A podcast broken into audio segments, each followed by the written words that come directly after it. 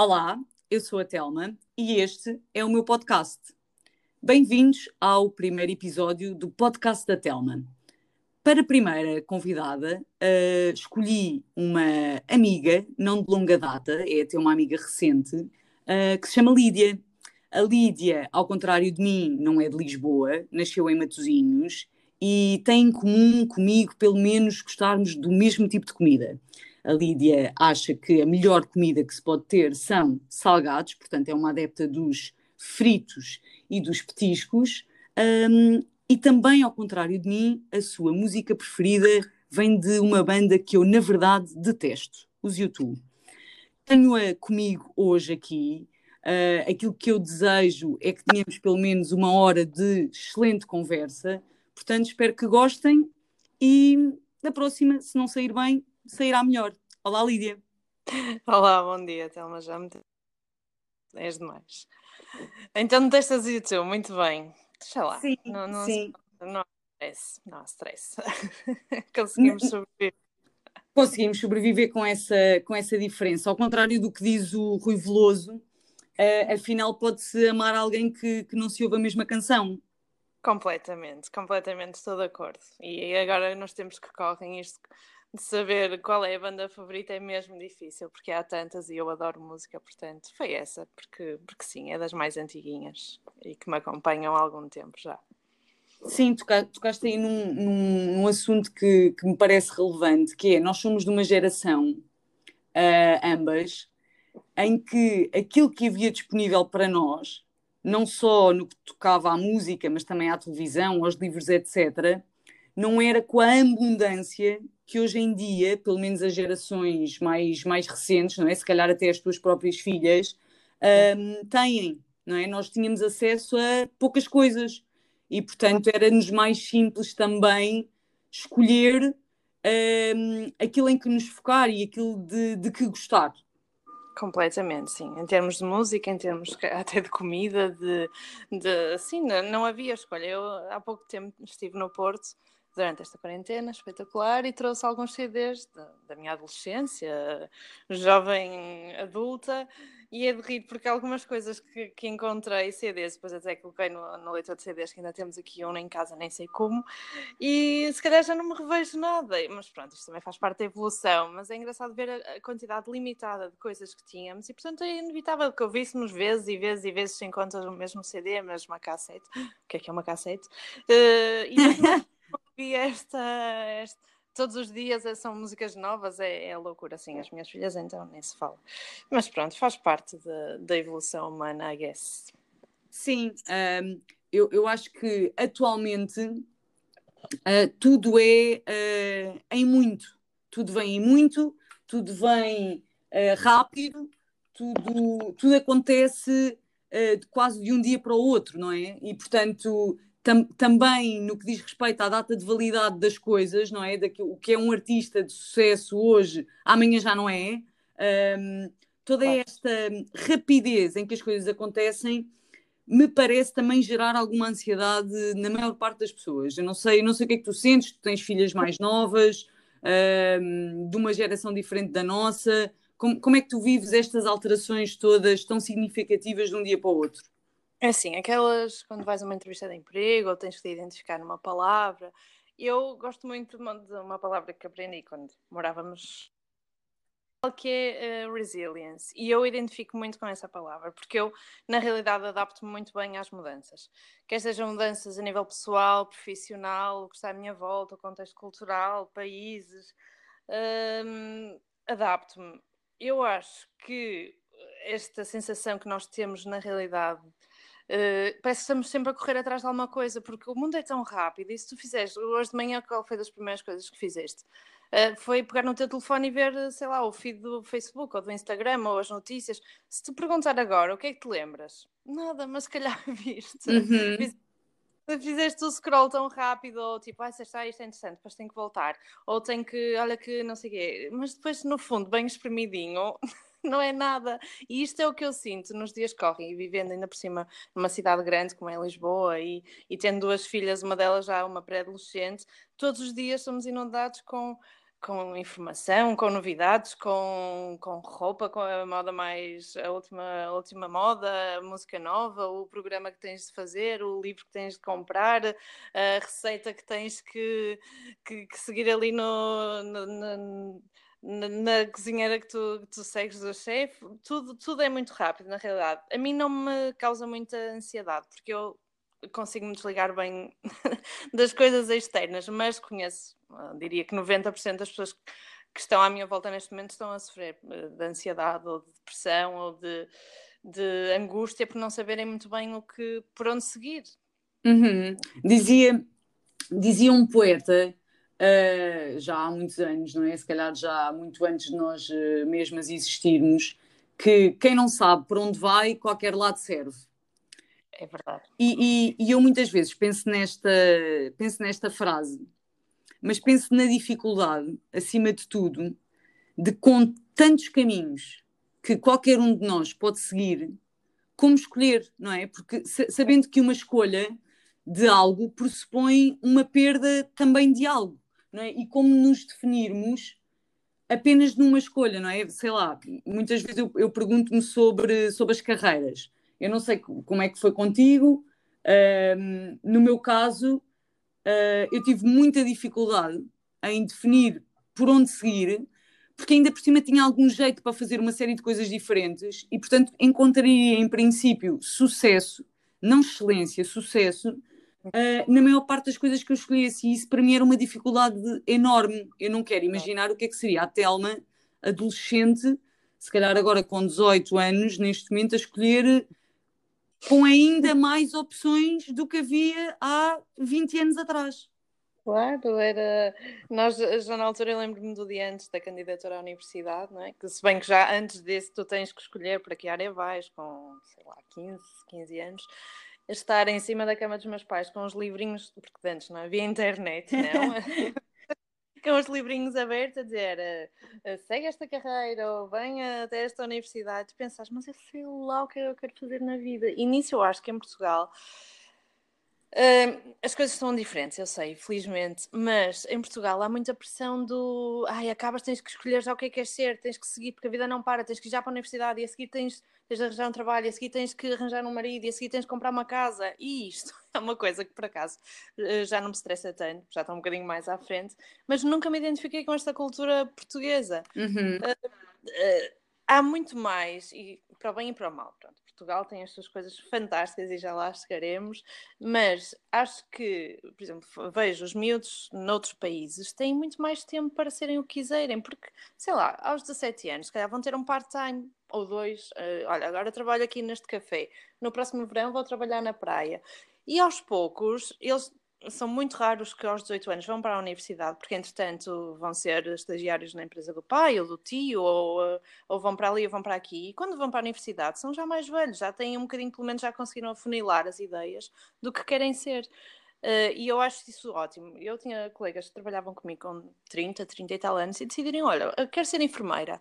E por que não com essa idade, que já, já, já se calhar já tinham filhos, já, já decidiram, já trabalharam em vários sítios? Ok, muito bem, então foi para a universidade, tiraram o curso e são felicíssimas porque sabem na realidade queriam ser enfermeiras e com 18 anos quem é que sabe que quer ser enfermeira ou quer ser outra coisa qualquer eu tenho pena dos miúdos agora com tanta informação é isso mesmo que disseste como saber o que ser nem eu sei o que é que quer ser com esta idade quanto mais Tu, tu, tu, sabes, não é? Porque, porque nós falamos e nos conhecemos, tu sabes que eu, que eu leciono em cursos técnicos uhum. e, e há pouco tempo dava-me conta da quantidade de pessoas, efetivamente, que aos 30, 40, algumas aos 50 anos, estão só agora a cumprir uh, o desígnio de fazerem aquilo que, na verdade, querem, ou seja, tiveram uma carreira de 10, 20 anos em outras áreas, as áreas que provavelmente escolheram quando tinham 18 anos e que eram, que eram aquelas que eram, que eram bem vistas, ou para as quais os pais achavam que, que, que, que as pessoas deviam seguir, ou porque tinham estabilidade económica, financeira, um, you name it, não é? E só agora, uhum. passados 20 anos de, de alguma infelicidade, vou, vou dizer assim, é que as pessoas dizem: não, mas na verdade aquilo que eu quero ser é isto. E decidem arriscar, e também não me parece que vão tarde. tu estavas a falar, estavas a comparar Portugal com outros países. Um, quando comparas, estás a comparar com que, com que realidades? Ou seja, eu sei que tu viveste fora, não sei exatamente em que país é que, é que estiveste, mas com que realidades é que tu comparas? Então, eu quando fui para a universidade, com 18 anos, eh, as minhas escolhas foram tão distintas como ensino básico, graças a Deus que nunca fui, eh, economia, eh, contabilidade, história, sociologia, imagina o quão eu não sabia o que ia ser. E, portanto, quando não sabes, a vida escolhe por ti. E acabei por entrar em contabilidade uh, e detestei, sinceramente. Mas não tive coragem não, não tive coragem porque ninguém à, à, minha volta achava ou me conseguiu influenciar a dizer: Olha, tu vais ser infeliz nesse curso, não gostas, não te identificas. Os primeiros meses foram uma tortura. Assim, pronto, mais vale desistir ou olha, faz o que quiseres, no próximo ano voltas a tentar outra vez, se calhar já ia conseguir ter uma ideia melhor do que o que queria ser. Uh, mas lá está, como na altura, tipo, ai ah, não, tens 8 anos, tens de fazer o curso, acabei por tirar a contabilidade e e, que é que me serve hoje em dia? Pronto, para fazer o meu IRS, felizmente, serve para alguma coisa. E conheci o meu marido lá, que também foi uma coisa ótima. De resto, pronto, tenho um curso universitário. As outras realidades, como estavas a perguntar, eh, eu vivi, vivi em alguns lugares, não vivi assim em muitos. Vivi em Itália, perto de Milão, vivi em Barcelona, depois mudamos para o Algarve, depois mudamos para a Escócia, vivemos lá quase quatro anos e agora moramos em Lisboa. A realidade que eu conheci foi quando já, já era mãe e já via as crianças mais crescidas e comecei a perceber-me, porque, porque, quando és mãe também tudo é uma novidade e nem sequer pensas que os teus filhos um dia vão ter que escolher o que vão ser no futuro. E via lá na Escócia, que foi o último lugar antes de mudarmos para cá, miúdos com 15, 15 anos, a partir dos 14, aliás, já é super normal tu teres um part-time ao fim de semana nem que seja distribuir uns, os jornais pelos teus vizinhos. Okay. Ou ires fazer uma, umas horas ao fim do dia, ao sábado à noite, à fish and chips ali ao, ao lado, que é a maneira que os miúdos começam a dar valor, na realidade, ao que o dinheiro custa a ganhar. Porque não é, é tudo muito fácil. Lá querer ir ao cinema, toma lá 20 euros. E quanto é que eu tive para tra que trabalhar e as coisas que eu deixei de comprar para esses 20 euros hoje, para, para os 20 euros na próxima semana, e vi os miúdos, é assim, ninguém tinha vergonha de trabalhar uh, a fritar peixe ou a ajudar o tio no, no mecânico, porque na realidade todos os miúdos fazem isso. Eu estou a dizer a realidade que eu conheço. Claro está a haver também as outras crianças ou adolescentes que não têm que trabalhar e que os pais nunca na vida quererão que eles trabalhem até serem mais velhos. Mas eu identifico muito com, com, com isso, porque é bom as crianças e as pessoas saberem o que custa acordar cedo no, no dia a seguir, o que custa uh, perder, tipo, ah, eu também queria muito estar com os meus amigos, ou ver este programa de televisão, mas não, eu tenho que ir trabalhar, tenho que fazer aqui este part-time aos fins de semana, e, e, é uma coisa que gostei, gostei de ver, e acho que, que, lhes dá outro, porque depois aos poucos também conheces pessoas e, e vês, olha, esta pessoa tem esta profissão, e começas, se calhar, é, é assim que, que tu te formas como adulto, é, é socializar e a trabalhar e a relacionar-te com outras pessoas. Mas tu, mas tu achas tu achas, por exemplo, tu utilizas a expressão que eu acho que é muito portuguesa, não é? Sobre, hum. sobre o dinheiro, de, o dinheiro custa a ganhar, não é? E nós todos, quando éramos mais miúdos, eh, todos, todos nós, eh, pelo menos eh, que eu conheço de classe média, média baixa ou média alta, vá, que, que no, segundo o IRS, hum, eu acho que nós já éramos de, de classe média alta. Apesar disso não se refletir uh, no, no, estilo de vida, pelo menos não, não se refletia no estilo de vida que, que eu tinha em casa com os meus pais. Um, mas nós utilizamos muito estas expressões, não é? Do o dinheiro custa a ganhar, o dinheiro não cai das árvores, para, ah, tu tens que ver o que é que custa, não é? Mas tu achas que, por exemplo, na Escócia, quando os miúdos efetivamente trabalham com, com, com, os seus tios ou com os vizinhos, etc., tu achas que há essa mentalidade de que custa ou isso é visto como uh, pá, um dano colateral da vida, que é tem que se fazer e portanto faz e faz de, de, de boa vontade e isto até uh, tem mais valias para o meu processo de desenvolvimento. Sim, aqui em Portugal é isso, ah, dinheiro custa a ganhar. Eu, na realidade, disse essa expressão porque eu, eu sempre ouvi isso, não é? E eu, eu, o que acho é que o dinheiro é muito fácil de gastar e uma coisa não, não corresponde à outra, não é? Porque tu, para trabalhar, metes o despertador e acordas cedo e para gastar é tão fácil como estás no conforto do teu lar ou ir ao shopping ou marcar uma viagem. Por isso, quando eu digo isso, e na realidade é uma das coisas que eu digo às minhas filhas, e elas nem, nem pedem muitas coisas, mas o que lhes tentamos passar é isso, é que é, é muito fácil gastar e, e, tudo custa dinheiro. Portanto, para ter dinheiro é preciso, é preciso trabalhar. Um, lá está o, caso que eu dei na Escócia. Eu não via os miúdos revoltados a dizer, os pais não os obrigavam, eles próprios queriam, porque viam também que os amigos, nessas duas ou três horas ao sábado à noite, também não, não estavam a fazer nada e estavam todos a trabalhar. Claro. Depois, ao fim, se calhar, iam todos comer um hambúrguer ou qualquer coisa com o dinheiro que tinham ganho. E também não estou a dizer que eles faziam melhor uso a esse dinheiro, não é? Porque na realidade eles são consumistas, até mais não. Uh, tudo o que possas imaginar eles arranjam para comprar. Mas pronto, lá está, se podem, porque não? Agora sim, nós aqui em Portugal temos muito esta mentalidade uh, de coitadinhos. e, e, pronto, assim, a classe média, média alta, média baixa, queiras dizer entre os nossos pais, não é? Numa geração completamente diferente da nossa, ninguém, ninguém falava de, sabiam lá o que era investir, quer dizer, as pessoas queriam era poupar, porque ninguém sabe o futuro eh, e tinhas que poupar e não sabes que se vais acontecer, sim, gastavas, mas com muita moderação. Na geração que nós vivemos e nos nossos filhos e sobrinhos e o que mais virá, sim, tu poupas, mas queres viajar e poupas e queres queres ter alguma qualidade de vida, claro que sim, é bom ter um pé de meia ou o que é que seja, mas eu não vi essa necessidade nos escoceses. Eles okay. sabiam lá o que era pé de meia. Claro, mas, mas, por exemplo, eu olho à volta e olho para, olho para a nossa geração e olho para, se calhar, para a geração imediatamente abaixo, e eu vejo uma diferença uh, dramática uh, na forma como se vive e se gere, nomeadamente o dinheiro e aquilo que o dinheiro nos pode aportar. Se, por um lado, se calhar a nossa geração ainda pensa eu posso poupar e eu também posso viver a vida, entenda-se, uh, gastando, eu não é. vejo essa necessidade de poupar, ou se calhar já não é possível, não é? Porque a verdade é que se calhar alguns de nós que acabaram por ter uma, uma escolaridade superior conseguem hoje ter alguns empregos uh, ou alguns trabalhos com, em, em, que é possível poupar. Eu não sei se para as gerações mais novas esse poupar não só é possível, como ao mesmo tempo uh, é valorizado.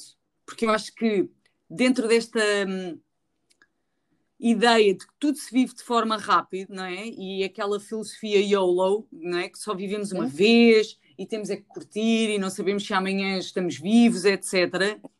Eu acho que as gerações novas não estão assim tão preocupadas com a poupança, não é? Basta ver nos últimos anos a quantidade de hum, campanhas das instituições bancárias sobre o aforro, não é? Sobre, sobre poupar e sobre ensinar os miúdos a, a poupar e investir para o futuro. Sim. Uh, sim, porque a geração logo a seguir a nós é a geração que começou, na realidade, o consumismo e o facilitismo e está tudo à distância de um clique. Tipo, tu, eu vejo agora os materiais escolares, uma realidade tão fácil. Uh, quando éramos Bem, eu, falo, eu sou um bocadinho mais velha que tu, só um bocadinho. Uh, era início do ano, então lá está, vamos lá então comprar os materiais escolares e as coisas eram na realidade caras. Ok. Não comprava mochila todos os anos, a mochila durava e os cadernos eram caros, as canetas eram caras, portanto controlávamos muito mais eh, os nossos pais, não é? E nós tínhamos também essa noção, assim, o lápis tem que durar, não é para perder, não é para. Não. Agora, tu escuta, qualquer... eu tinha um número todos os anos em minha casa, que era um número assim uh, tragicómico, em que antes de irmos comprar os cadernos, íamos ver quantas folhas é que tinham sobrado dos cadernos do ano anterior. Muito bom. E portanto, não raras vezes, a minha mãe quase que me obrigava a ficar com os cadernos do ano passado, porque eu de facto também era uma miúda que tirava muito poucos apontamentos. Ainda hoje sou assim. E portanto, os cadernos, pá, se calhar às vezes um caderno dava para mim. Hum, para dois claro. ou três anos, percebes? E eu lá ia com muita vergonha com o caderno que se via que estava rapado de folhas, mas lá ia com ele. Portanto, os meus pais foram os principais responsáveis pelo bullying que eu sofri na escola. Portanto, obrigado, pais. Obrigada, exato. Obrigado, pais da tela, ela sei quem é. Então, tu vais a qualquer superfície, nem precisa de ser grande, e as coisas são são mesmo baratas. Eu acho que as mochilas agora custam, ainda são mais baratas do que no, no nosso tempo, as mesmas Eastpak ou as mesmas marcas que podes comprar, não é? Nem sequer estão a falar de, de coisas made in China.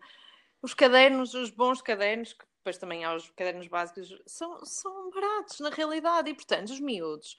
Ai mãe, quero esta marca ou aquela. Para mim é um bocado indiferente dar 2 euros para um caderno desta marca ou 2 euros por aquela, não é? Mas lá está para ele racismo. Eu, eu fui comprar o, uh, o, material escolar sem, sem as medidas, já mesmo por causa disso, para poder eu comprar à vontade, tinha a lista e fui. E elas adoram, porque eu também já sei mais ou menos o que é que elas gostam. E comprei coisas a mais, eu tenho essa noção. Mesmo a Margarida disse, ah, porquê é que temos tantas borrachas? Pronto, eu também comprei para o resto do ano, mas lá está, porque eu lembro-me de ter uma ou duas borrachas durante o ano. E eu, se calhar, aqui na gaveta de material escolar, que até temos uma gaveta de material escolar, temos tipo 5 ou 6. Ou se calhar até temos 10, sei lá eu. Ok. Pronto, é, lá está. E os miúdos, e estamos a falar de gerações antes dessa. Tudo começou a ser mais barato, mais acessível. E os pais, como se calhar até tiveram que poupar e nem tiveram tanto acesso, nos dizem, pronto, também não faz mal, é, é só isto, é só aquilo, e, e, não passam nitidamente, ninguém passa essa, ai, temos que poupar, não sabemos o que é que dia a seguir. Não, é, sai o iPhone, para comprar. Se não temos dinheiro, então temos um crédito, usamos cartão de crédito, não há problema. Porque há de se pagar e eh, temos sempre trabalho e alguma coisa há de aparecer e nas grandes cidades muito mais. É? Tu achas que é mesmo assim? Ou, ou na verdade, sei lá, eu, olha, vou dar aqui um exemplo. Uh, não raras vezes uh, eu me desfaço de coisas que tenho em casa, não é? Ou seja, faço aquele tal de estralhar que eu não consigo entender como é que faço tantas vezes, porque eu não sou isto, é, isto é inacreditável. Eu não sou uma pessoa, uh, não sou uma shopper, não, não sou uma pessoa que compra muitas coisas, portanto, eu não sei muito bem como é que algumas coisas vêm cá parar a casa. Muito Mas bom. a verdade é que, olha, eu passei o, as últimas horas, se calhar, de ontem para hoje, uh, a encher sacos com, com roupa, não é? Coisas que eu tenho há 10 ou e que tu achas, Sim. ah, não usei este ano, mas vou usar para o ano, etc. E esta roupa eu continuo a dar a pessoas que até me são próximas, que, mas que têm uma realidade se calhar diferente da minha, percebes? Uhum. E eu tenho sempre esta. Tento sempre fazer este exercício um, que é o de dissociar aquilo que eu vejo da realidade. Porquê? Porque uh, havia um amigo meu que dizia há muitos anos atrás que o mapa não é o território. Sim. E que o facto de nós, à nossa volta, os nossos amigos, a maioria das pessoas com quem nós nos relacionamos, ter efetivamente, uh, como tu dizes, esses hábitos de consumo e as coisas são baratas e nós damos aos filhos e se não temos dinheiro para um iPhone compramos outro. Se calhar isso não é bem assim para, para a maioria dos portugueses, percebes? É, é se calhar para a maioria das pessoas que, como nós, têm o nosso estilo de vida. Há de ser Sim. profundamente diferente para outros que estão, se calhar, num nível de vida uh, abaixo e ainda mais diferente para as pessoas que estão num nível de vida acima.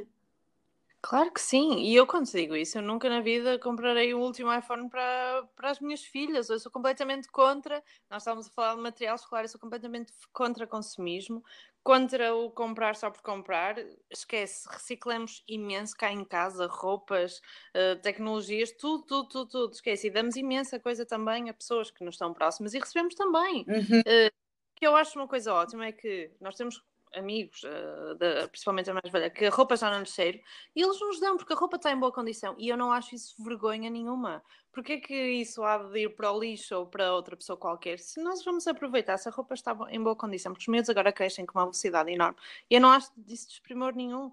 E o que é que a Matilde depois até disse? Ah, mãe, a, a Daniela, não importa, a nossa amiga está-nos sempre a dar roupa porque já não lhe serve. Eu disse, então não faz mal no aniversário dela, vamos lhe dar um, um voucher da Zara ou da outra loja qualquer que ela goste para poder comprar ela também. E eu claro. acho isso que, que, não, é, não é por termos dinheiro ou por felizmente podemos comprar que não vamos aproveitar o que, o que puder ser reciclado das outras pessoas.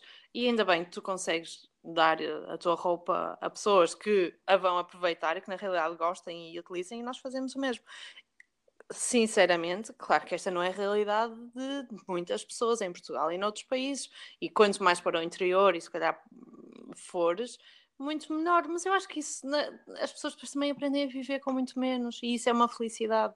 Saberes o que tens e saberes o que podes comprar, sem haver aquelas tentações.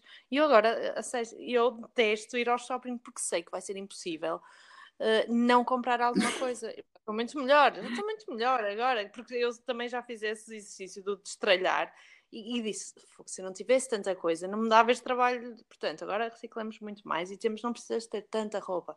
Tens o essencial, os básicos. Não, porque é que vais comprar aquela camisola super diferente que só podes usar com esta saia. Não, então se calhar compras uma mais normalzinha e podes usar com mais saias e mais camisolas e mais. Uh, mas sim, essa não é a realidade, não é realidade de muitas pessoas. E eu, eu não, não tenho nada a ver com a vida. E cada pessoa sabe o que passa na sua casa e nem, às vezes nem isso. Uh, cada um sabe de si, não é? E nós vemos, eu falo por mim em Lisboa, vejo tantas pessoas supostamente também, não é? Grandes carros, grandes telefones, computadores, e penso, ainda bem, eu não sei como é que estas, onde é que vão buscar, quais serão os, os ordenados destas pessoas, mas pronto, ainda bem e fico muito feliz pela felicidade dos outros.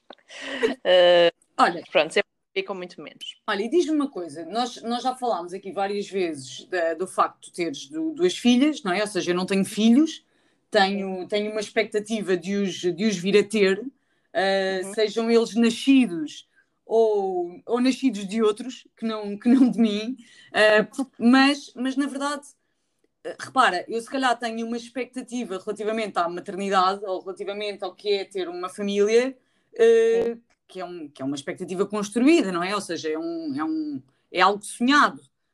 Sim. Como é que é na, na, prática? Ou seja, tu tens duas filhas, eu não sei, mas tu vais contar, se quiseres, como é que, como é que isso aconteceu, apesar, eu acho que já toda a gente sabe como é que acontecem os filhos. Uh, bem, essa parte não precisas de contar. Uh, eu acho que mais ou menos toda a gente sabe.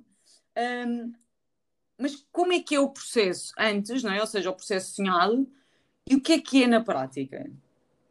É, assim, o processo sonhado deve ser. Na altura não havia tantas bloggers, portanto, o meu processo sonhado é um bocadinho diferente do teu, de certeza. Que okay. vezes os meninos fofinhos, vestidos com as golinhas e todos sempre perfumadinhos é um... e limpos. O meu sonho é ter filhos com golinhas, exatamente. Completamente. Completamente. Eu sei que sim, por isso é que disse. Not. Um, bem, eu já estou, já, já namoro com o Marco há quase 20 anos, é uma vida, é quase metade da minha vida. Um, e, o, e o facto de termos filhos era uma coisa que, sei lá, é um, é um ponto super importante na tua relação. Tens de decidir, olha, vamos ter filhos ou não? E sempre decidimos que sim, devemos ter filhos um dia. Os filhos apareceram muito mais cedo que o que estávamos à espera. É, pronto, a cegonha lá de Paris decidiu vir mais cedo, das duas vezes. E, e eu fui mãe com 27 anos a primeira vez e com 30 a segunda vez. Um, a expectativa, claro que sim, tens grandes expectativas, principalmente quando és mãe de primeira instância. A primeira, o primeiro filho é, é a expectativa que vai ser o mais inteligente, o mais bonito, o mais, o mais rápido a andar, o mais, o mais tudo. E depois, na realidade, e felizmente, quando eles crescem, reparas que eles são crianças normais, normal, normaisinhas, claro que há exceções, não? Um, e felizmente que são crianças normais, fazem as suas birras, são crianças horríveis às vezes, são crianças fofinhas outras, uh, têm dificuldades em algumas matérias na escola, são, têm menos dificuldades noutras, são mais sociáveis, são menos sociáveis, também é um pouco reflexo do que tu és. Um, hoje em dia, voltando mais uma vez ao, ao, que era nos tempos dos nossos pais, as crianças eram criadas em comunidade. Uh, ficavas com os avós, ficavas com os tios, ficavas com o vizinho, brincavas na rua, era tudo um, muito mais facilitado. Eu falo por mim, hoje em dia, e por muitas das famílias estarem fora do, do seu local de, de onde nasceram, de onde têm as suas raízes familiares, há uma pressão enorme, e eu, e eu sinto isso como mãe, como trabalhadora, como mulher, uma pressão enorme da sociedade, tem, tudo tem que aparecer feito sozinhos, portanto, uhum. os pais estão tens de fazer o mesmo trabalho ou melhor ainda, porque os miúdos agora têm muito mais atividades, tens que ser boa no ballet, tens que ser boa no futebol, tens que ser, uh, estudar uh, três línguas, um instrumento musical. E, e, os pais têm que continuar a ter tempo para eles, a ter tempo como pessoas, como profissionais e, e ter fins de semana perfeitos. E há uma pressão enorme da sociedade. Eu espero que não sintas isso, Thelma. Portanto, vai já comprando as golinhas. Não, eu, eu, espero não vir a sentir. Eu às vezes, ou seja, tenho amigos com, com filhos, felizmente, não é? Hum. Um, eu, eu, espero nunca cometer uma, um dos principais erros que eu vi, pelo, pelo menos, sei lá, a minha tia, a minha volta, cometer, não é? Que ela dizia assim: ah, quando eu tiver filhos, eu não vou ah. fazer não sei o quê, não sei o quê.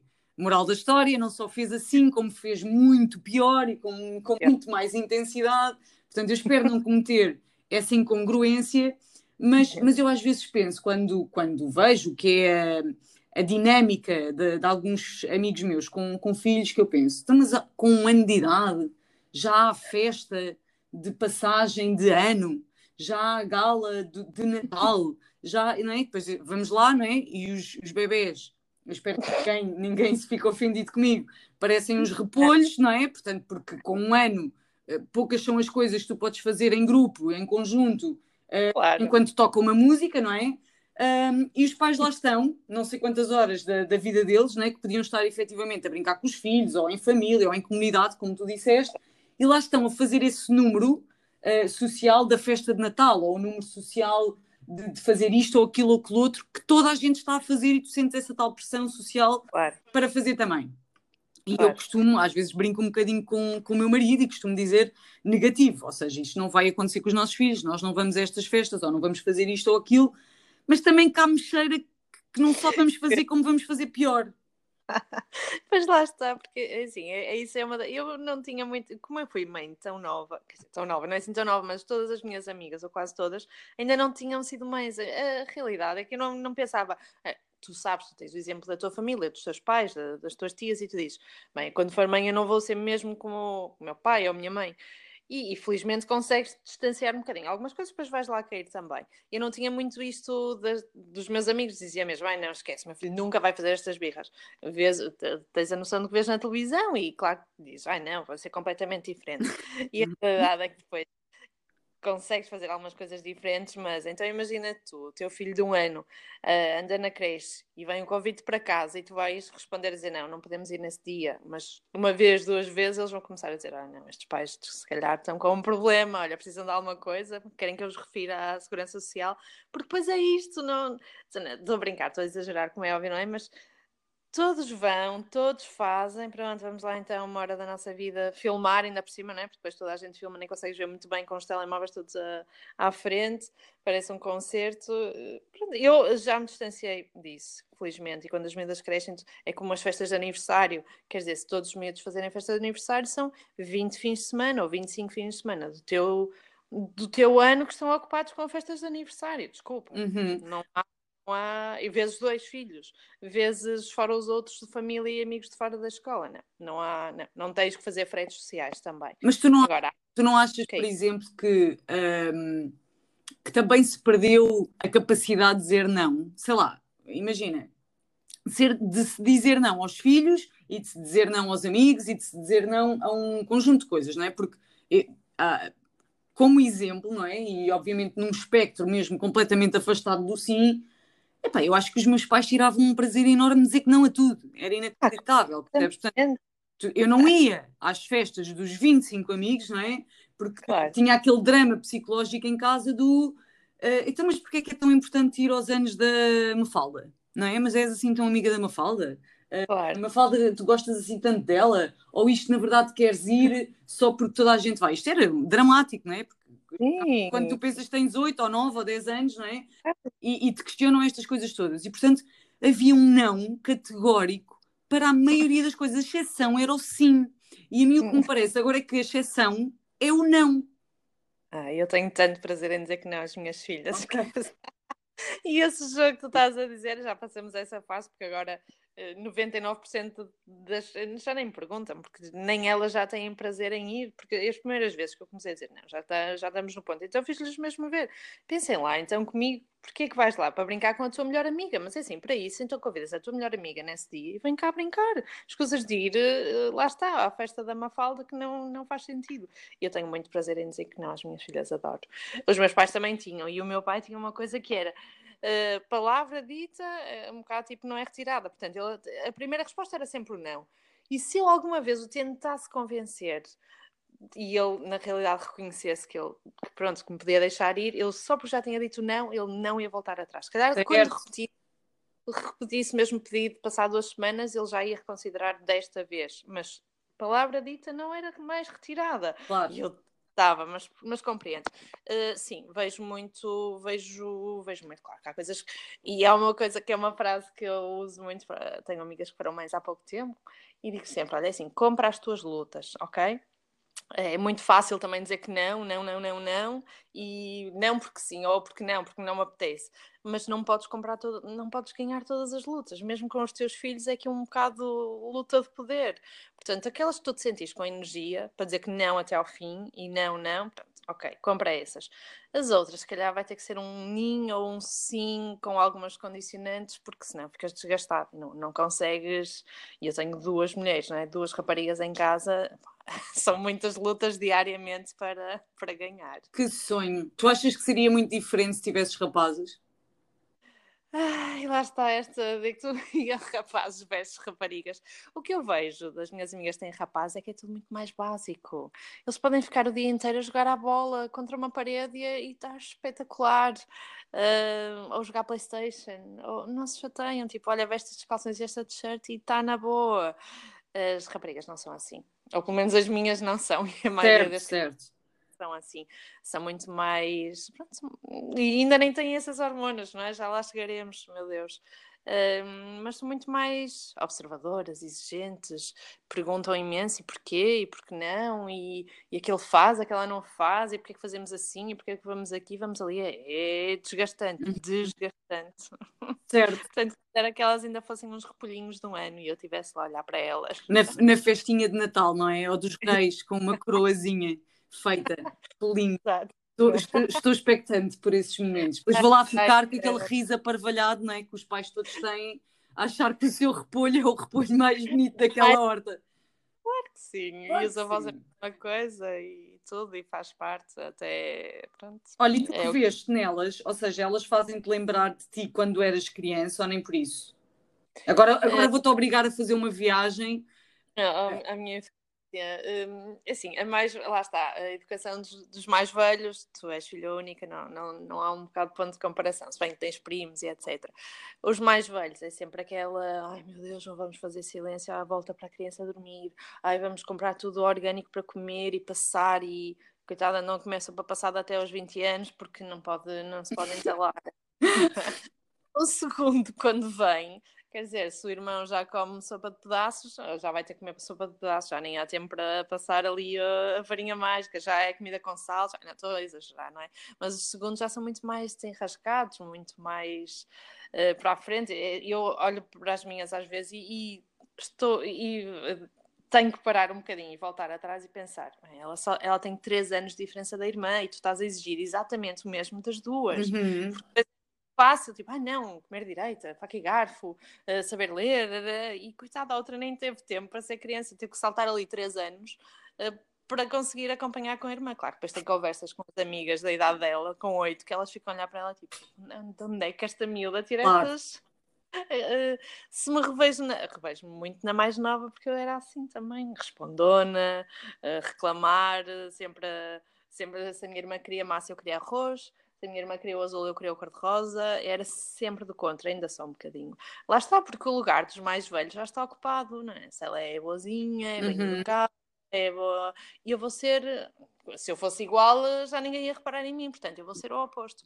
E eu vejo-me, infelizmente, muito na, na, minha mais nova. Ok. Uh, tentas passar depois o melhor que, que podes e que sabes e que sabes que vai ser importante para a vida no futuro, não é? O respeito, uh, a não discriminação, a não comparação uns com os outros, porque sabes que isso na realidade vai. Na altura tu aprendes tudo, sei lá, da vida, dos seus amigos, só mais tarde quem é que falava de bullying ou de. Não é? Todos nós somos vítimas de bullying na escola e todos. faz parte também, todos. Mas agora muito mais, se, se elas vêm dizer, ah, é porque aquela não sei quem fez isto, e penso logo, tipo, ok, é bom, é bom compararmos e criticarmos, mas uh, vamos lá não ser bullies. Eu, uh, houve uma altura em que uma das miúdas lá da escola, da, da mais nova, andava, coitada, tinha, tinha imensa pena, é assim mais gordinha, e lá está, as pessoas ainda continuam a ser discriminadas, e as crianças podem ser tão cruéis, não é? Porque é o que veem os pais fazerem em casa, os tios, os avós. Uh, e a miúda todos os dias sofria, coitada, e isso mexia imenso comigo e com, e com as miúdas. E eu disse: Olha, has de levar, vais levar esta maçã e dei-lhes o exemplo da maçã, já, já te contei, não? Não, não, não. Então, pegamos em duas maçãs. E numa delas, olho para a maçã e digo: Olha, és mesmo gira, vestes-te bem, és inteligente, adoro-te. E dou-lhe um beijinho e pôs a maçã na mesa. E na outra maçã, exatamente igual, um, se calhar até um bocadinho maior, mas uma maçã normal, digo: olha, és gorda, és feia, és horrível, não gosto de ti. Mas sempre que digo isto, és gorda, atiro ao chão. És feia, atiro a maçã ao chão. E continuo nisto em 5 minutos. E ela já, tipo, a cara de pânico, olhar para mim, tipo, o que é que ela está a fazer à maçã? Eu disse: pronto, agora vamos dar uma volta, vamos, vamos tomar banho, whatever. Daqui a um bocado vamos cortar as maçãs e ver como é que elas estão dentro. E quando cortamos a maçã bonitinha que demos elogios e beijinhos, a maçã está perfeita dentro. E a outra maçã, coitada, que foi bulizada por nós, está toda amassada dentro, está toda pisada. E elas perceberam, na realidade, o que é o bullying e o que é que o, que é, o bullying e o que é que é as palavras feias que dizemos, que depois as pessoas nunca mais são as mesmas. A Margarida quis logo levar duas maçãs no dia a seguir e disse: Bem, ok, vamos controlar aí os custos de, de, da fruta. Mas fez isso à frente da turma e até a professora ficou tipo: ah, ainda bem que perceberam, então lá está, pronto, deu modo para um para uma grande aula de cidadania. Olha, mas isso é isso que tu acabaste de contar, eu até uhum. estou até estou assim um bocadinho arrepiada e um bocadinho emocionada, porque isso é uma forma realmente muito simples uh, de nós uh, não só ensinarmos, mas também aprendermos uh, o poder que todos temos quando, quando falamos, não é? E aquilo que dirigimos aos outros. E que muitas vezes aquilo que está por fora nada tem a ver com o que está por dentro, não é? Ou seja, um, todos nós, alguma vez na, na, nossa vida, num contexto qualquer, fomos uh, julgados pela capa, não é? Sim. Um, muitas vezes sem que quem estivesse à nossa, à nossa volta uhum. fizesse a, a mais fraca ideia do que, do que é que nós somos por dentro. Ou como é que estamos, não é? Porque isto em, em português, o verbo ser e o estar, felizmente, um, são verbos, são verbos diferentes, né? o ser diz respeito uh, a algo que é permanente e o estar a algo que é transitório. Um, e, e, eu acho que é, que é de facto cada vez mais relevante este uhum. olhar para dentro quando uhum. tudo à nossa volta nos empurra para ver o que está por fora. Ora, sim. Lá está. É, e vamos cair à mesma. A, o, que é que é, o que é que são as redes sociais? É, é, o mostrar, é o, é o ver, não é? Ninguém quer saber na realidade como é que aquela pessoa se está a sentir quando tirou aquelas 50 selfies até achar a perfeita e que usou três filtros e meio para chegar à perfeição. Certo. Eh, e então, nem vamos falar sobre os, os miúdos, os jovens, os adolescentes, nas fases tão complicadas que nós sabemos que são, como têm que se sentir queridos, amados, desejados e integrados e por vezes fazem tantas asneiras para serem, não é? Para, para se sentirem parte da comunidade, o peer pressure. Um, porque na realidade o que importa é o, é o, que se vê, não é o que estás a sentir, é ah, como é que estás? Está tudo bem? Não, está tudo bem, tipo, quantas vezes tu dizes isso durante o dia? Não, e o que é que é bem, não é? Porque, Sim, porque bem é para mim não é o mesmo que é para ti. Claro que não, é tipo, está tudo bem, pronto, olha, está tá, tá tudo. Um, está tudo. Está é tudo, aquela... aquela bela expressão do norte. Está tudo. não, está tudo, é isso, é mesmo isso, é, está tudo bem, é, é o que é. Uh, e é tão. E, e, a sério, eu só vejo as miúdas, é, é mesmo isso. Agora, se um filme novo, tenho que ver com a Matilde, uh, que, que, fala disso. É uma miúda que, que é a, a, cultura dela versus o que é expectável para ela e para uhum. a realidade vocês. Um, lá está, porque o que importa é o que as pessoas veem e, o que tu sentes por dentro, ou que as palavras te magoaram e, e a tua infância e tudo o que está para trás, ninguém quer saber, porque se tens um vestido bonito e uma maquiagem espetacular, pronto, és a pessoa perfeita com a vida, com a melhor vida do mundo. Olha, por isso é que eu deixei, e já há algum tempo, há cerca de um ano, que deixei de seguir tudo que era bloggers, influencers, pessoas que não me traziam felicidade nenhuma da vida. Porque tu olhas ah, espetacular, está em Ibiza, que sorte. E isto vai afetar o teu dia, porque vai, porque tu não estás em Ibiza e tens que trabalhar e tens que, que, que, que cozinhar, tens que fazer. Portanto, se não me traz felicidade, eu sou aquela pessoa que não vou seguir. E olha, espetacular, ainda bem que as pessoas são muito felizes e, e colocam quando vão jantar fora aí as fotografias e tudo, muito bom. Eu sou feliz na, na minha vida, na vida dos meus amigos, da minha família e do poder fazer com essas pessoas que nos traga na realidade felicidade, uh, sem fazer mal a ninguém, sem tentar cuidar ao máximo das palavras e dos atos que nós fazemos com os outros, porque isso na realidade é o que fica. E, um, e, e, tendo ainda em conta isso, por acaso, quando estava hoje, uh, não me preparei minimamente para isto, mas estava. Nem eu, nem eu.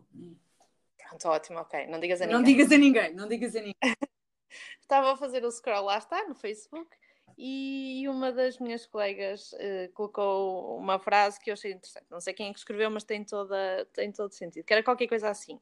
Uh, quando criticas constantemente os teus filhos, e atenção, que eu acho que muito da nossa parentalidade, uh, a tua relação com os teus filhos, pode-se passar para a tua vida pessoal, profissional. Uhum. Portanto, quando eu digo, e por isso é que achei tanta piada esta frase, porque quando eu digo os filhos, pode perfeitamente ser noutra, noutra parte qualquer da tua vida. É quando criticas constantemente os teus filhos lá está, os teus amigos, uh, os teus subordinados no trabalho, os teus colegas, etc., eles não te deixam de amar, na realidade não é por isso que vais deixar uh, de amar os teus pais, por eles estarem sempre a criticar. Mas aos poucos, o que é que acontece? Eles deixam de se amar eles próprios.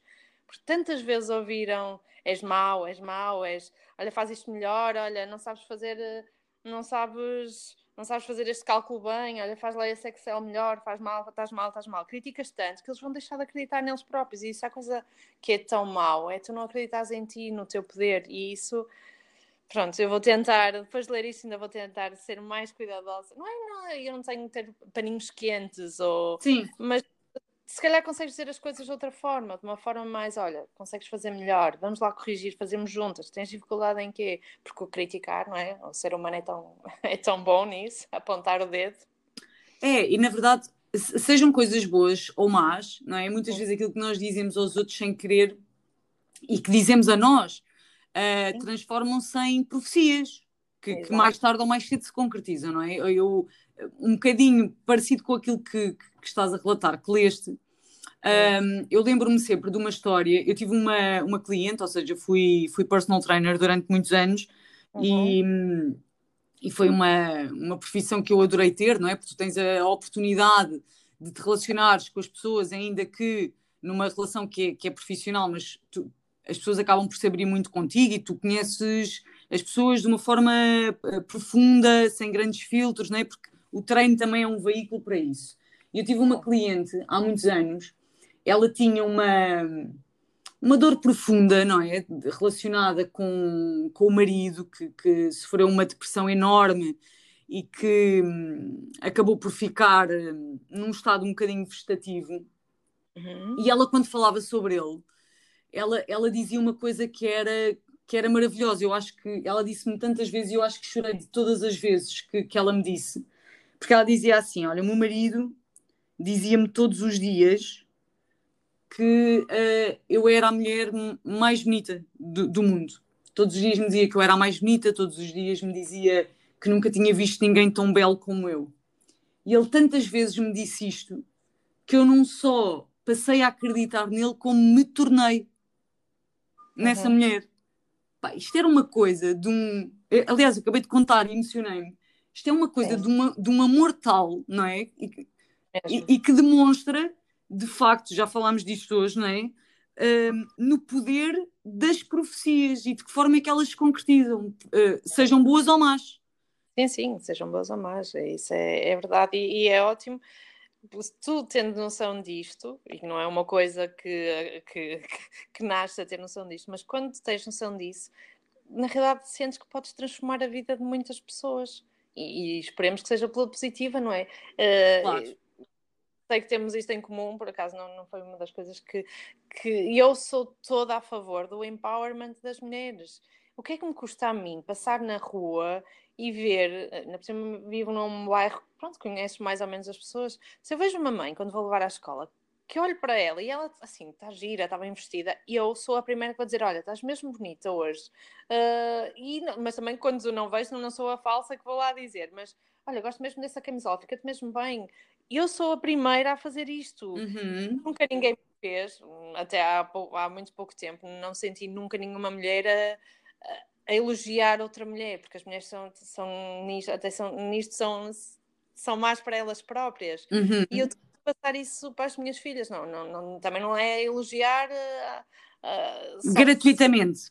Exatamente, porque isso depois tem um efeito contrário, tipo, já nem vais acreditar nessa pessoa. Claro. Mas, mas quando sinto que elas estão bem, isso transforma-as logo, ficam logo com outro brilho, com outro olhar. Então, ontem fomos jantar, um amigo nosso fez anos, já nem me lembrava de jantar, um jantar de aniversário. Uh, e o Marco foi ter comigo, eu já estava lá e ele disse: Ai, estás com um brilho diferente, estás feliz. E eu disse: Olha, na realidade, eu nem sei, não me vi ao espelho, já, já estava vestida e maquiada há muitas horas. Na realidade, eu sinto-me feliz porque vamos jantar com amigos nossos, que é uma coisa que já não fazemos há algum tempo, um jantar de aniversário de um grande amigo nosso, e é isto é o poder das palavras, mas como tu te sentes também, o empower. E quando é dito por outra mulher, acho que tem o dobro da de, de poder, não sei, ou sou só, uhum. ou sou só eu que sinto isso?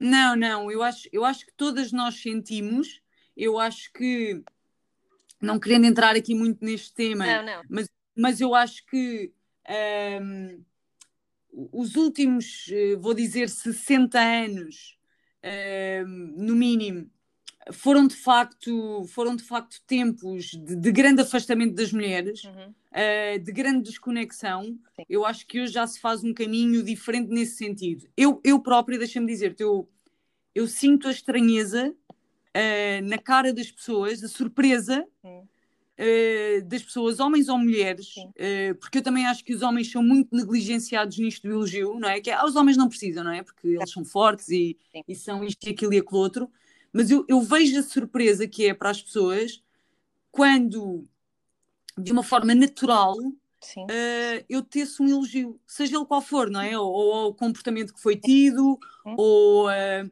à imagem, ou à felicidade.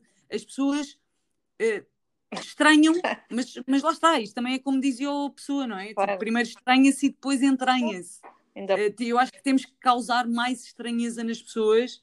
Um, neste sentido, no que diz respeito a isto. Sim, abanar as cabecinhas. Acho que sim. Abanar as cabecinhas, sim. Eu acho que está, está tudo muito desconectado, vou dizer assim, porque está sempre conectado, não é? Tipo Bluetooth.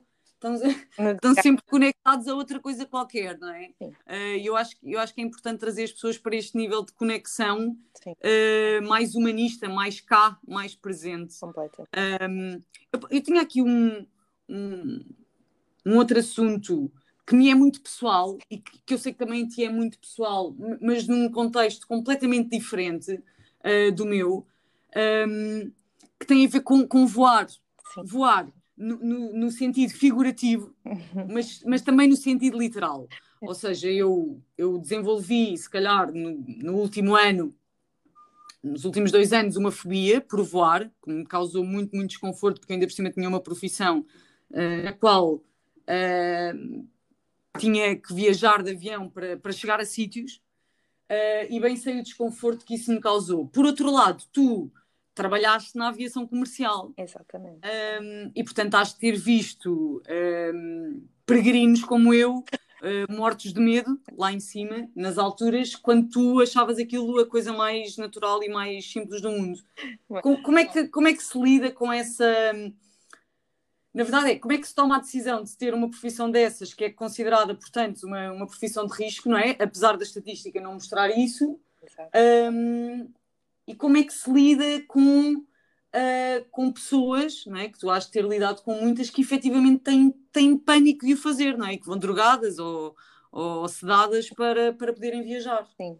Sim, a aviação surgiu lá está de uma forma como muitas das outras coisas apareceram na minha vida, uh, do nada. Quer dizer, nada acontece do nada, mas lá está, não tem nada a ver com a contabilidade e por uma razão e outra e outra fui ter a, a aviação comercial e adorei. Nunca tive medo, na realidade, e ainda bem, não é? Mas há assistentes de bordo e pilotos com, com, com um bocadinho mais de medo que eu.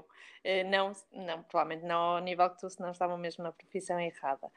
Uhum. É uma coisa super normal e isto eh, nós temos, nós temos formação, não é? Como qualquer profissão, antes de começares, e, é, e damos muita importância. Se eu disser que talvez passemos um dia da nossa formação a falar sobre o medo de voar, só para ver o quão comum é e quão frequente. Uh, e é, é interessante também ver que os medos não começam, uh, tu provavelmente, espero que não sejas a exceção e que vá aqui a regra contra, Uh, tu não começaste um dia para o outro com ataques de pânico e com medo. Isto foi uma coisa gradual ou alguma coisa que aconteceu na tua vida. Construída, sim. Que lá está, porque quanto mais voas, isto é o que acontece sempre, quanto mais voas, mais, e já está aí alguma coisa por trás, mais, com mais medo vais ter. E começas ah. a ter medo por várias razões que algumas têm a ver com, com a aviação, sim, sei lá, depois do 11 de setembro, isto foi uma coisa louca, não é? Toda a gente ficou com medo de voar. Lá está, eh, os, os, terroristas, as pessoas começaram a ficar com muito mais medo de terroristas. E como tu disseste, os aviões são super seguros. Mas também não é a dizer, ah, tenho que ter calma, é como tu, quando estás a estressar, gostas que digam isso? Claro que não, não é? É como então, quando uma pessoa está com medo, a dizer, ah, não, não tenha medo. O que é que isso contribui para o medo dessa pessoa? Claro. tentar sempre desconstruir o porquê, não é? Naqueles breves momentos que tens com, com o passageiro, antes de levantar voo e durante o voo, se tiveres tempo. Um, normalmente é, é, isso, é quanto mais frequentes voamos, mais, mais medo temos, porque já começamos a conhecer os barulhos, uh, o comportamento do avião, Uh, se estamos mais à frente ou mais atrás no avião também influencia, porque atrás sente-se muito mais a turbulência. E é engraçado que muitos destes ataques de pânico e medo, medo de voar acontecem depois das pessoas um, serem pais ou mães, uh, serem promovidos no trabalho, casarem, porque começas no teu inconsciente a, a ter, tens uma responsabilidade. Tu dizes que foi que voavas imenso para trabalhar. Não achas que no fundo era ah, eu tenho que trabalhar, tenho que chegar a este sítio, vou ter esta reunião super importante, não posso falhar. E se começa a acontecer alguma coisa, isso o avião, e também foi, acho que foi, é isso, é a responsabilidade do que mudou na tua vida e começas a ser mais consciente, que é uma coisa que é dada por trás. Não, eu acho que sim, é assim. Primeiro tu tocaste aí num aspecto que, que para mim é muito relevante, porque eu quando dizia às pessoas que estava a ficar com medo de voar, não é? Quase toda a gente me dizia assim, ah, mas não costumas voar. Eu digo, não, eu costumo voar, aliás, eu quanto mais vou, mais medo tenho de voar. Sim. Portanto, é, parece-me a mim, afinal, que não está assim longe daquilo que tu me estás a explicar, não é? Não. Portanto, eu quanto mais viajava de avião, mais... mais medo tinha e mais medo tinha de cada vez, não é? Obviamente, eu nunca cheguei a uma circunstância de não voar, uhum. não é? Eu acho eu acho que também porque lá está, porque eu voava em trabalho e portanto para mim seria uma vergonha uh, incomensurável faltar a um compromisso laboral, portanto, seria impensável eu não entrar num avião, uhum. uh, mas se calhar se fosse para ir viajar de férias, não é? Eu sei que andei a esquivar-me, se calhar nos últimos dois anos, a qualquer tipo de, de viagem de avião uh, em contexto de lazer, percebes? Exato. Quando é que eu desenvolvi isto? E, efetivamente, um, logo após, até diria, na própria viagem em questão, ou seja, eu, faço uma viagem para o México com, com o meu, na altura, namorado, uhum. e venho de lá noiva. Uhum. E, portanto, eu acho que nessa própria viagem para cá, eu começo a ter medo de voar, e depois começo a ter sempre medo. Sim, é, portanto, é, foi, um, foi um evento uh, marcante na tua vida, e é, é normal Olha, dê sempre o exemplo, os, os pilotos de Fórmula 1, Rally, o que quiseres, depois de serem pais, ficam, isto está cientificamente provado, mais lentos X segundos. Eu não sei, não sei dizer. Sério? A sério. E lá está, é o teu cérebro a dizer, agora tens mais responsabilidade, se calhar não podes ir até ao limite, tens que, tens que controlar aí. E isto acontece, acontece na aviação, porque isto é tudo poder da mente. Uh, e felizmente, a boa notícia é que isso pode ser revertido, ou pelo menos minimizado, este medo de voar, este medo de ter okay. uh, ataques de ansiedade ou ataques de pânico, e ventilar, isso tudo leva depois a é uma bola de, de, neve. O que é que nós recomendávamos sempre? Agora até já há cursos espetaculares. Uh, de... Eu sei que a TAP tem e passa publicidade e a também tem, cursos de. Ouve lá, quando nós formos, quando este episódio for mega famoso, comprar. Já, já temos aqui um product placement, não é? Ou seja, neste momento isto não significa nada, mas quem sabe, uns tempos depois, este product placement da TAP uh, sobre. Vamos dizer mais uma vez, TAP, tá. sobre os cursos para quem tem medo de voar. Exatamente, são programas especiais que. A TAP, não é? é a TAP. A EasyJet também tem, eles também vão aqui em Portugal e também fazem. tenho que apanhar avião nenhum para fazer estes programas. É. Um, que desmistificam então a parte científica do avião, explicam como isto está construído e blá blá blá, toda a parte, toda a parte técnica.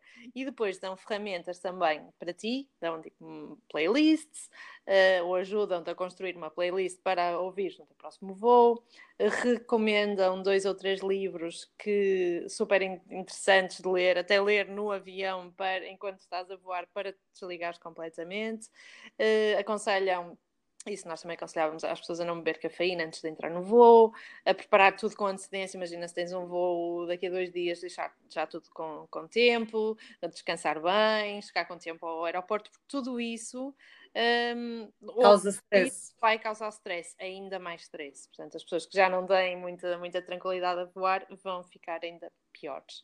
Um, é engraçado que nós, na altura, quando tiramos o curso também, eles eh, falavam, lá está mais uma vez a diferença entre homens e mulheres. Um, uma das técnicas que eles dizem para acalmar, que, que dizem os especialistas, é procurar uma fonte de ocitocina que é, okay. é a love hormone, já sabemos, uh, que é diferente dos homens e das mulheres. Por exemplo, as mulheres, tu que tens um cão, uh, faz um vídeo dele ou dos olhos dele e vês que ao olhar para os olhos dele, vai, ou da cadela, não sei, é um cão? É uma cadela, uma cadela. Uma cadela. Olhas para Julieta, é seu nome. Julieta, pois é, exatamente. Olhas para os olhos da Julieta, te vai acalmar, porque isso vai produzir em ti a, a hormona do amor, da, da ocitocina. Agora estou com medo do que é que tu vais dizer para os homens. não, dos... espera, espera, ainda não acabei. As... São 10 da manhã, Lídia. As mulheres uh, também amamentarem, também lá está, é produzida, esta é a reação química. Olhar para um bebê pela primeira vez, um recém-nascido, tudo isso nos faz ficar enternecidas, eh, todas zen.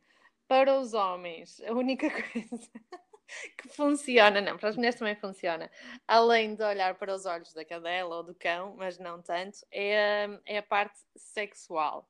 Portanto, okay ter aqui uma, uma química, mas isto é mesmo, está cientificamente provado, não sei eu que estou aqui a inventar e a dizer para o Bruno te levar numa viagem de avião e fazer, irem até à casa de banho, não, só, é mesmo isto. Mas isso acontece, é, assim, para quem, está, para, para quem está a ouvir, isso acontece muitas vezes nos voos? Não muitas vezes, porque nós andamos sempre em cima do acontecimento e consegues ver logo consegues ver logo ali a química que há entre os passageiros e, e os olhinhos e, e, e, as boquinhas dizem ah, então quando é que vai estar vazia lá atrás da casa de banho? Tipo, estas coisas, e depois claro que nós começamos logo a topar, não é? Assim como o, o consumo de álcool em excesso, Olha, de drogas, outras coisas. E dentro disso, não é? Porque é assim, os comissários de bordo e, as, e, as, e os, as, hospedeiras, etc., portanto, essa malta não tem nunca medo de voar, não é? Portanto, é, é verdade o forró bodó que, que, a maior parte das pessoas. Pronto, isto agora, passado uma hora de, de gravação, já está a descampar.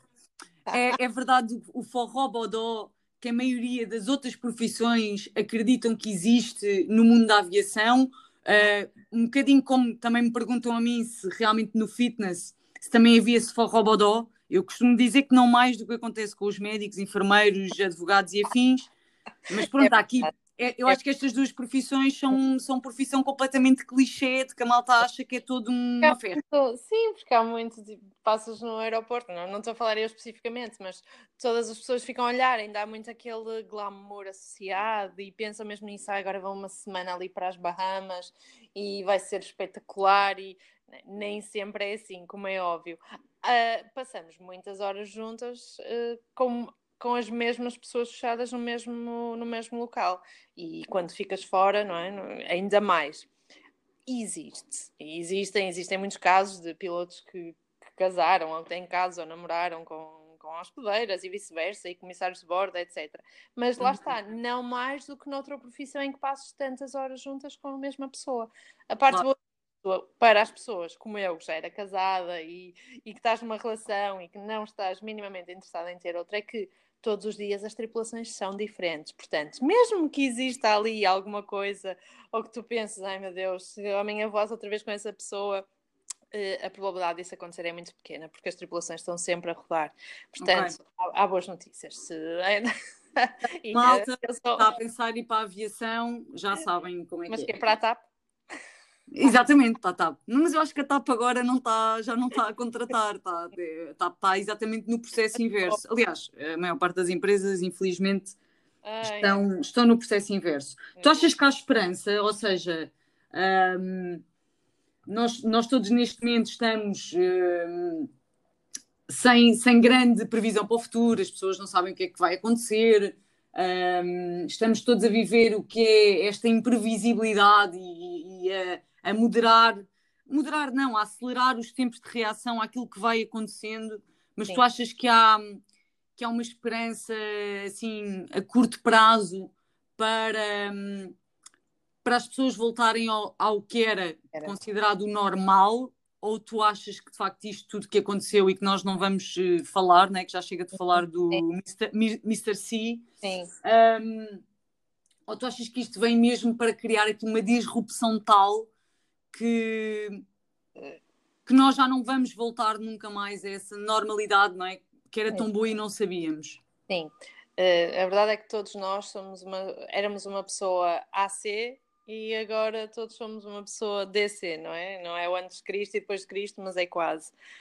Um, e eu, eu sou uma pessoa otimista e positiva. Eu acho que mais cedo ou mais tarde vamos, vamos ultrapassar.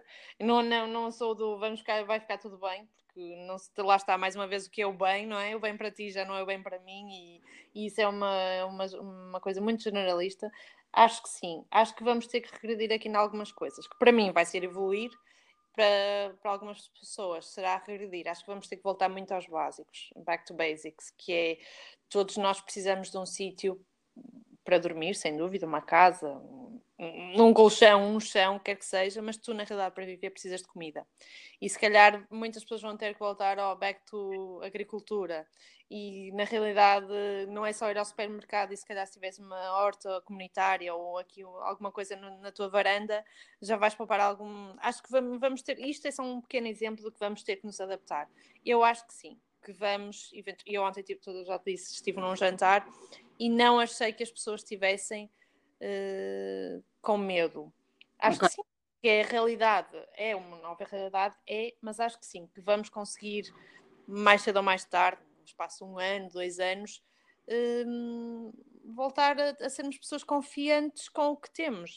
A uhum. realidade que era, já foi e vai continuar a ser. Vamos nos adaptar, porque o ser humano é assim, e vamos ter que andar para trás algumas coisinhas. Uh, isto da evolução da tecnologia é tudo muito lindo, Outro dia falava com um colega meu e ele dizia: Ah, isto é tudo muito lindo. Eu, falo, eu trabalho aqui numa empresa em que é, tudo ficou em teletrabalho e para, as, para essas pessoas dá-lhes igual, não é? Espetacular, melhor ainda, nem sair de casa, é teletrabalho, teletrabalho. E depois ele disse: Ah, então vamos lá pensar, e se os médicos também começarem a ficar em teletrabalho? E se os agricultores ficarem em teletrabalho, o que é que vocês vão comer? Como é que vão ao médico? Como é que e quando as pessoas começam a pensar nisto, dizem, pois de facto nós não podemos, se calhar, olhar só para o nosso umbigo, não é? Porque nós estamos em teletrabalho, alguém está no supermercado a trabalhar ou a embalar as vossas compras para receber aqui uh, em casa. Portanto, acho que vamos ter que começar a viver, se calhar, um bocadinho mais em comunidade e olharmos mais uns para os outros em vez de olharmos só para o nosso, para o nosso mundinho. Mas sim, mas eu estou. Estás otimista, portanto. Estou.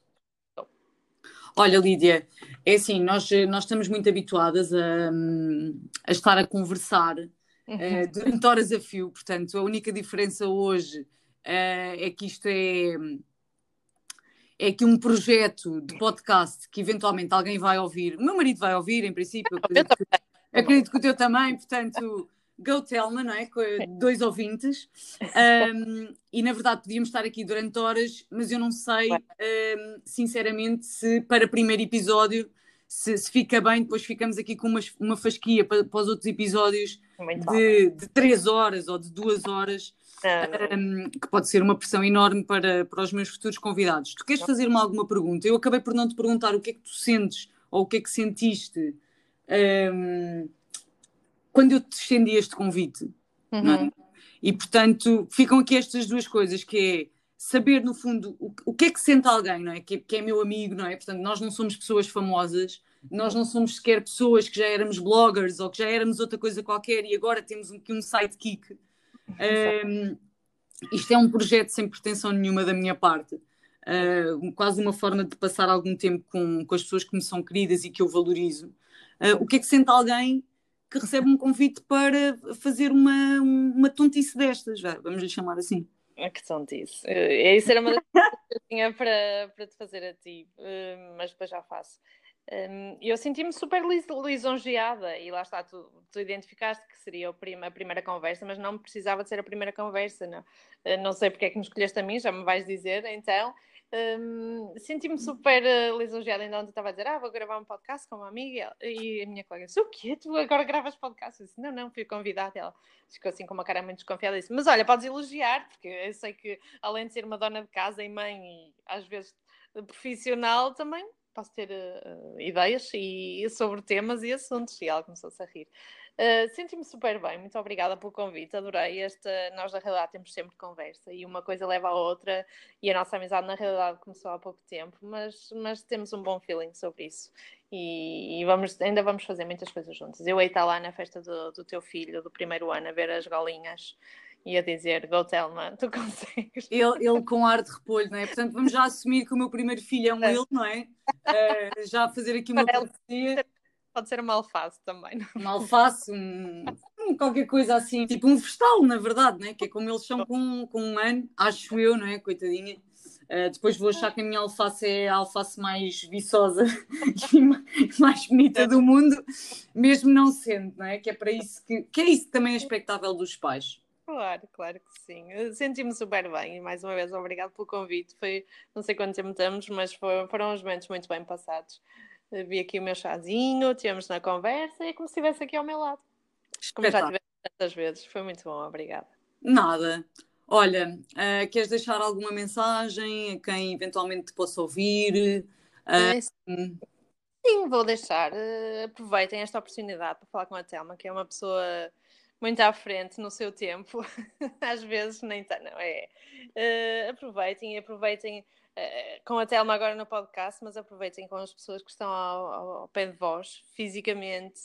Uh, atenção que eu ia dizer à beira, mas vou deixar essa parte do Porto um bocadinho para trás, ao pé de vós, fisicamente e emocionalmente. Aproveitem para falar com essas pessoas e para, na realidade, conectarem-se conectarem-se mesmo, não é só fazer o like na fotografia, dizer ah, um dia destes tem que ligar, um dia destes temos que combinar um café, um dia destes temos que, que marcar um jantar, porque a vida passa, passa num instante e, e se calhar a próxima vez que vimos essa pessoa já, são, já nem nos diz nada, por isso aproveitem, tirem ao máximo o que puderem das pessoas que vos rodeiam e da família, como eu tento fazer das que estão à, à minha volta e, e sejam felizes. E otimismo para a frente Olha, obrigada, Lídia. Foi, foi de facto, como tu dizes, um, um gosto, um prazer enorme. Um, eu, na verdade, respondendo a, a, uma pergunta que ficou aqui um bocadinho um, en passant, uhum. eu, eu convidei-te porque, porque eu acho que tu és uma pessoa que, que aceita as coisas e aceita os convites, de, lá está com, essa, uh, positivi, com esse positivismo e com essa vontade de fazer sem, sem grandes complicações, ou seja, a tua simplicidade uh, de facto uh, apaixona-me. Uh, eu, eu lembro-me muitas vezes ligo para ti, não é? Com, com algumas questões, tu sabes que, que a minha mente é assim um bocadinho perturbada, com, com, algumas questões que me estão a perturbar e tu de repente do outro lado, não, exatamente como disseste agora, não, afinal isto é uma coisa tipo super simples. E portanto eu sabia que esta primeira viagem, não é? Ou seja, este primeiro episódio ia decorrer com esta simplicidade e naturalidade com que efetivamente me parece que aconteceu. E, portanto, depois disto, um, que eu não sei neste, neste momento se é bom, excelente, mau, não sei, depois disto só pode ser sempre melhor. E, portanto, eu também tenho isso a agradecer-te. Obrigada. Vai ser bom, nada. E para que complicar-se? Se a vida já é tão complicada, bora para a frente. Mas é, e vou dizer uma frase que sabes que eu gosto, que é Smile and Wave. Smile and Wave. Smile and Wave, exatamente. E o resto há de, há de vir por acréscimo. Olha, muito obrigada e a gente vê-se na vida real. Yes. Beijinhos. Um beijinho. Beijinhos, tchau, tchau.